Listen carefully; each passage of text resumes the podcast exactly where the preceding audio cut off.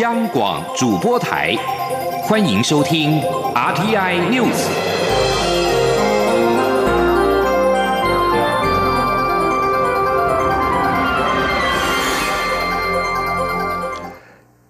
各位好，欢迎收听这节央广主播台提供给您的 RTI News，我是陈子华。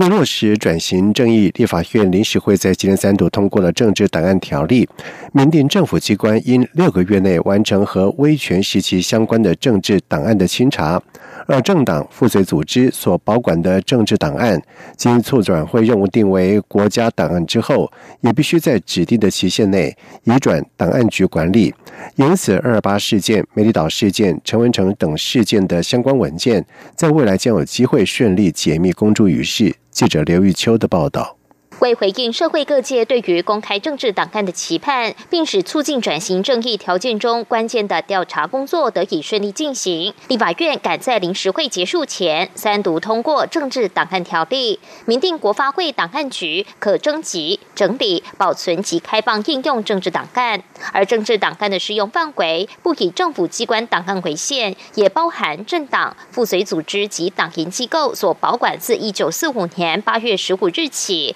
至。至一九九二年十一月六号为止，与二二八事件动员戡乱体制、戒严体制相关之档案或各类记录及文件。三读条文明定，政府机关必须在法案施行日起六个月内完成政治档案清查，并编制目录报送档案局，必要时可延长，但最多不可超过六个月。至于政党、附随组织及党营机构所保管的政治档案，经过促转会认定为国家档案后，也必。必须在指定期限内移归档案局管理，并做成清澈记录。若政党、附随组织或党营机构拒绝将审定的政治档案移归为国家档案者，处新台币一百万元以上五百万元以下罚款；若以毁弃、损坏、隐匿之方式或导致档案不堪用者，则可处五年以下有期徒刑。虽然国民党强烈抨击此法针对性太强，有政治清算的疑虑，但民进党强调找出。真相才能走向和解。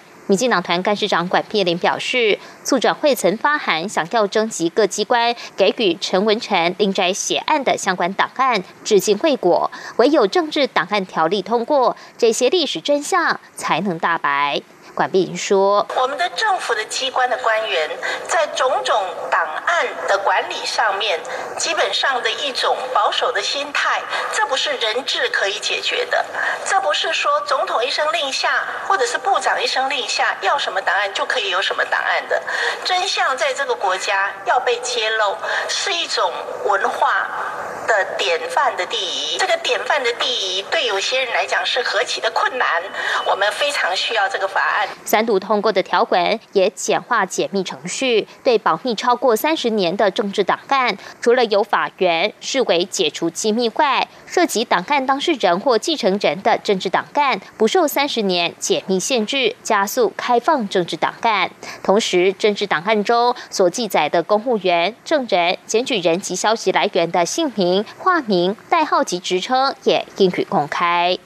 中广电台记者刘秋采访报道。而对立法院在今三度通过政治档案条例，总统府发言人张敦涵表示感谢，并且指出，国家转型正义落实的目的是为了真正扶贫创伤，提醒曾经的伤痛，切莫再犯同样的错误，并非针对一人一党有关政治的倾压。在过程当中，也期待所有朋友一起来努力。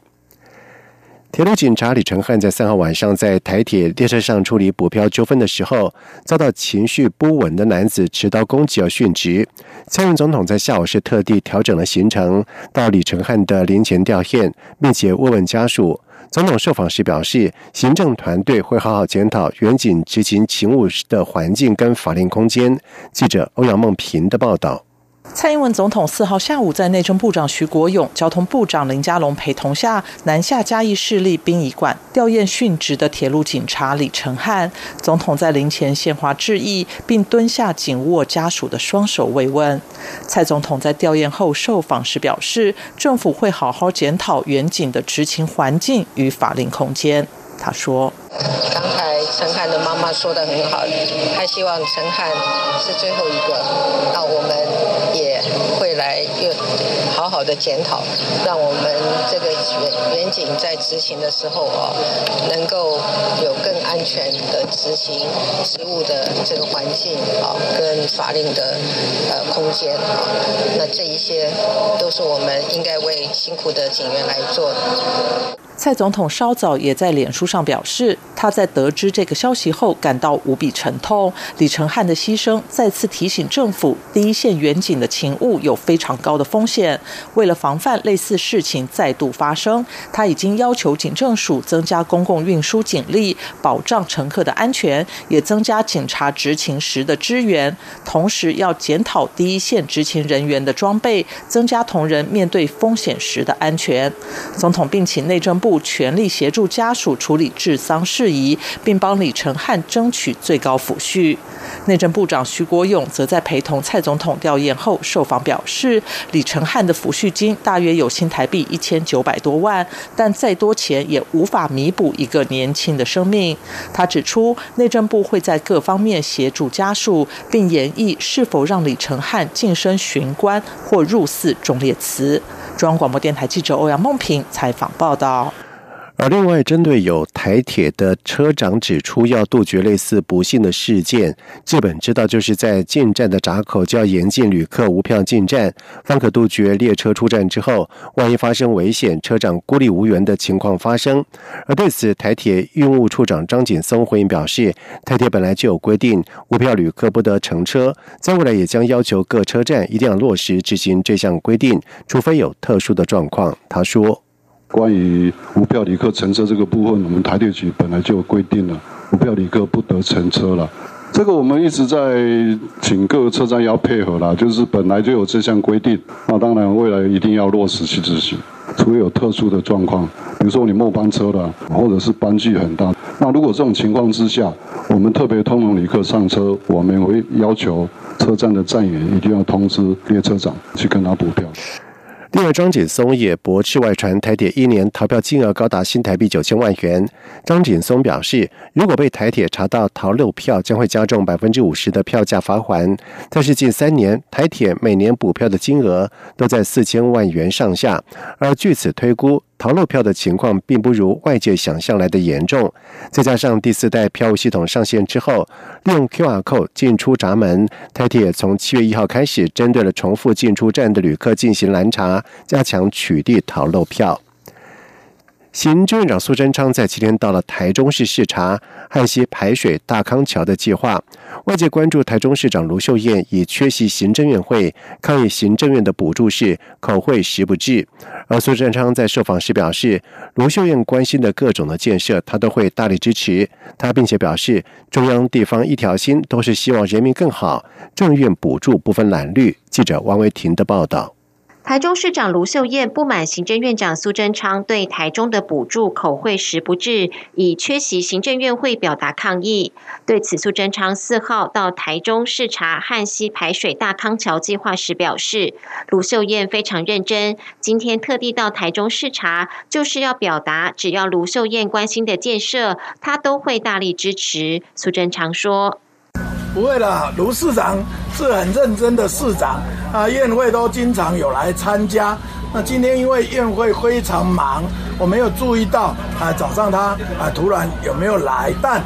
我今天下午特别在这么忙的情况下，还到台中市来，就是对于啊卢市长所关心的台中的种种建设，我都会大力支持。同时就台台中。汉溪的整治，我在今年二月已经特别拨补同意支持六亿的经费，继续梗梗续的来治理汉溪，并且对往后有需要的经费，我们中央也全力支持。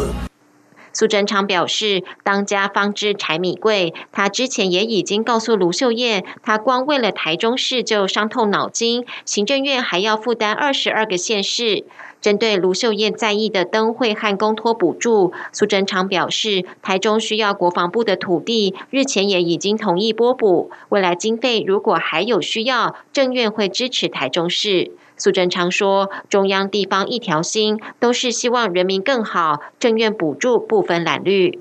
另外，针对铁路警察李成汉执行勤务时不幸遭遇攻击殉职，苏贞昌受访时再度表示哀悼，强调会从优抚恤。苏贞昌也呼吁国人多支持警察，也希望民众在公共运输上不要有情绪性行为，这对民众、大众运输都有伤害。中央广播电台记者王威婷采访报道。苹果九月将发表新机，不过相较于往年，在今年的讨论的热度是平淡了不少。学者专家就表示，在今年苹果供应链一样有在拉货，但是不像过去那么激情。尤其苹果开始着重在软体服务，擅长硬体制造的台湾的厂商坦言吃不到这一块。不过，台湾的厂商也开始切入车用电子以及航太等，可以说是危机就是转机。记者杨文军的报道。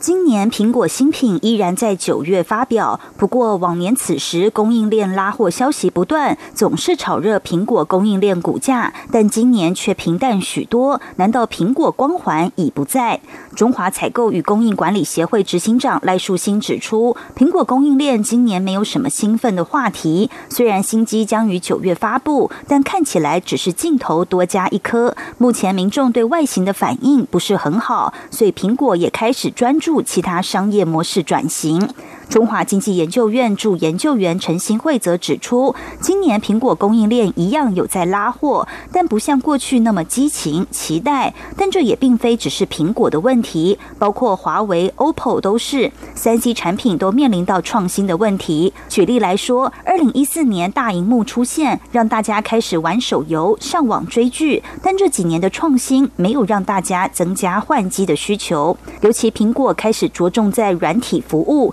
常硬体制造的台湾厂商坦言吃不到这块。不过，台湾厂商也开始切入车用电子、航太等，可以说危机就是转机。陈新会说：“只说短期上这些东西，它跟三 C 的差异在它的 life cycle 比较长，可能没有办法短期立即看到它的效果。另外就是说，它相对的产业聚落还是没有像三 C 在台湾这么的活跃跟密集。这一次的这个中美贸易纷争，或整个这个手机这个氛围的一转，不一定对我们来讲全然是威胁。我觉得我们还是有机会有。”陈新会也提到，这一波台商转单方面，就有厂商指出，希望客户跟市场是多样的，不要过度集中在中国大陆，因为不希望像过去一样，为了一颗苹果去扩大产能，后来苹果一下修产量就受到影响。中央广播电台记者杨文君台北采访报道。在外电消息方面，在乌克兰天主教领袖准备在五号在教廷讨论乌克兰危机的前夕，俄罗斯总统普京在今天抵达了教廷，并且会晤天主教教宗方济各。而一般预料，普京到访教廷可能在为第一位教宗访问俄罗斯开路。普廷先前和方济各会晤过两次，他在今天抵达教廷，展开在意大利十个小时的访问。普廷也将和意大利总理孔蒂会谈。乌克兰依然是俄罗斯和教廷关系当中的一个棘手的问题。在普廷跟教宗会谈的时候，预料乌克兰将会是一个主要的议题。教宗在二零一五年会晤普廷的时候，曾经要求普廷做出真诚而伟大的努力，以达成乌克兰和平，并且协助乌克兰政府军和。乌克兰东部亲俄罗斯的分离主义叛军结束战斗。乌克兰天主教教会领袖和梵蒂冈官员将在五号举行为期两天的会议，以商讨乌克兰的各种问题。美国总统川普打算挪用国防部反毒活动的资金作为美墨边界筑墙的经费，而先前在加州联邦地方法院被判违法之后，川普政府提出了上诉，如今再遭到联邦上诉法院的驳回，而此一判决让川普边界筑墙的计划是再遇到了挫败。新竹美墨围墙是川普在二零一六年大选期间所做的重要的承诺之一。